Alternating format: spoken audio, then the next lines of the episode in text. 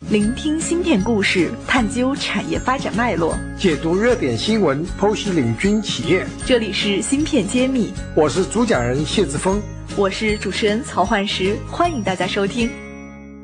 欢迎大家继续收听我们的芯片揭秘。今天我们继续和广新微的王总一起继续探讨一下工业互联网的这个话题。那我们广新是这个联盟的一个什么角色呢？嗯，广新微呢是呃 Zeta 中国联盟的主主席单位。我们在今年四月十九号啊，连同中国铁塔啊，包括君瑶集团、包括浪潮集团、宝信软件、包括中芯科技等啊九家公司发起人单位。连同四十七家啊联盟单位共同发起了这塔中国联盟，听起来好像我们是唯一的芯片公司啊。对，我们是这里面唯一一家芯片公司。呃，但现在联盟发展非常迅速，到现在啊，中国联盟的成员已经超过了七十位啊，全球瑞塔联盟的成员超过了一百五十位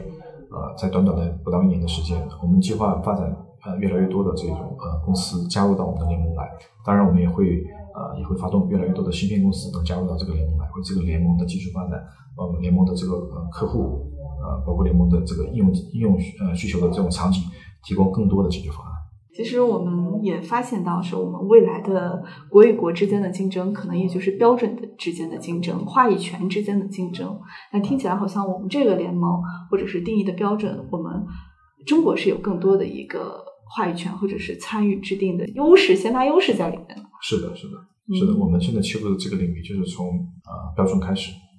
一直到芯片，我们做了一个垂直的整合，而这个产品和技术呢，是当然我们啊标准的呃这个呃制定者中芯科技也是一家中国企业，而这个很标准的芯片的呃开发者广芯微也是一家中国企业。但是呢，我们这个产品和我们的技术，包括我们的标准啊，也不仅仅是为我们国内企业服务，同时我们也获得了很多海外企业啊，比如说日本的很多企业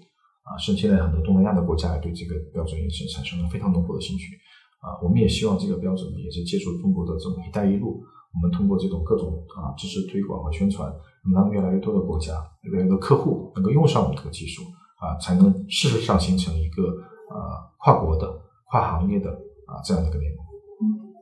非常期待我们中国有自己的联盟，有自己的定义通讯的一个传输的一个协议，来去引领下一个时代，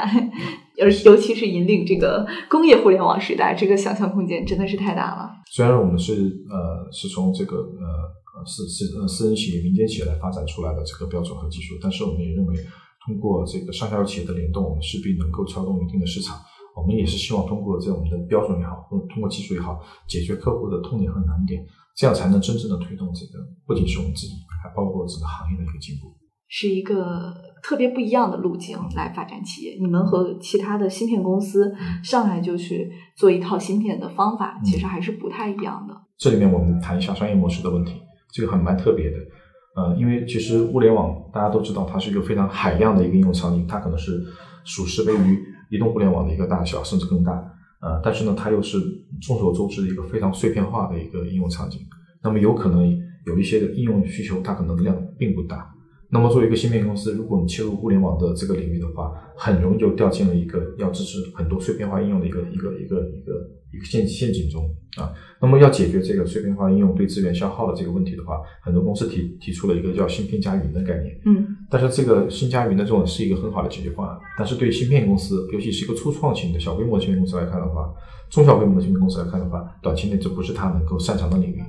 所以呢，我们也啊通过跟中芯科技的合作，解决了一个这个问题，这也是个联盟的力量。另外一点呢，就是说，我们也通过打造联盟，相当于是我们把呃做了一个池塘，联盟里面的成员都是池塘里的鱼。如果池塘越大，鱼养的越多，那么势必的我们的芯片的应用机会，我们的市场就越大。都是你的客户啊，他认可这个协议，认可这个规则，而且因此而受益。我觉得你们的芯片肯定是不愁销路的。我们我们希望能做到这一点。芯片揭秘，产业人自己的发声平台。联系我们可添加文下微信号。目的跟别人不太一样啊，不太一样。一个是把这个标准作为中国标准，做这个事情要有有点，不仅是要做商业，就是还有点使命感。我一直就是说，我们做的事情，广新妹做的事情也是有点使命感。这个使命感的来源就来源于我之前对中国标准一直有一个非常想去通过去支持的一个一个一个出发点。那我出来做广信也是这个道理。对，那其实我也是会发现，像我们前段时间中国去 Trouble E 这个有一些问题，然后也会。动不动说要去争取一个什么协会的主席的身份，都是作为一个莫大的荣誉。那么，王总，就是您在做这个广信微之前，在半导体行业有做过哪些方面的工作吗？为什么会想到自己要非要出来创业，去扛这杆大旗，去做这个联盟？嗯，是有什么样的一个背景的原因吗？呃，创业对很多人来说，其实也是呃一种选择。那在呃创立广信微之前呢，我是在一家叫新源微电子的公司工作啊，超过大概十年、十年、十一年时间。那新源微电子呢是呃全球最优秀的啊设计服务和 IP 供应商之一。那么在此期间呢，我也啊就是获得了很多的这个经验啊，所以说这也是对我后面第二步创立广信微带来了很大的一些这个价值啊。在这个前面一家叫新源微电子的公司，大概工作十一年时间。那么在新源的这个工作期间呢，新源是全球最优秀的呃实体服务的这个 IP 供应商，也是我们现在科创板的呃潜在上市公司了。对对对对，信呃新源是呃由戴维博士创立的一家这个非常知名的企业。我我个人在新源也是获得了很大的一个成长和这个收益。所以呢，创业呢其实也是一个人的一个选择。那么呃。尤其是现在中国对半导体行业蓬勃发展的时候，那么我们有这样的一个时机和这样的一个空间，能够让你去做这件事情，对我们来说也是一个呃非常难得的一个机会。所以呢，我呃想抓住这一次机会，和啊身边的一些创业伙伴们一起啊，把我们的一些想法，把我们的一些理念啊，把它往前推进。对您的这期呢，其实也是我们广州芯片系列的最后一期。其实四家公司还都是蛮各具特色的。那最后我想，其实问您一个比较感性的问题：为什么选择去广州做公司？觉得广州的未来，呃，你有一个什么样的一个感受，或者给我们下一个判断也好？嗯，呃，其实这个呃，这问题蛮有趣的哈。嗯，广州我我从小知道广州就是羊城啊，五羊城。然后呢，后来知道广州人也愿意很愿意去做啊，改为天下先。其实这一点来说，其实广州也是中国啊开埠最早的一个一个城市。所以其实对呃呃，而且广州人其实也是非常的谦和啊。那这个而且广州也是中国的一线城市。但是呢，在这个微电子行业啊，在这个链路这个行业，其实广州我一直把它当成一个价值的洼地。嗯。主要的原因就在于，其实整个广东省集聚了中国啊为数众多的啊这个。设备制造厂商，它也是中国半导体消耗最大的一个一个一个场地一个场地。嗯啊，但是遗憾的就是广州啊本地的芯片设计企业啊，由于啊之前的各种原因啊，并没有像北京呃这个上海，甚至乃至深圳啊这么多。当然，广州本地有一些非常优秀的这些芯片设计企业，但是呢，这也是给我们这些新设立公司带来一个新的一个一个一个思考点和着眼点。啊，我们刚才谈到广信微是希望能贴近市场应用来定义芯片。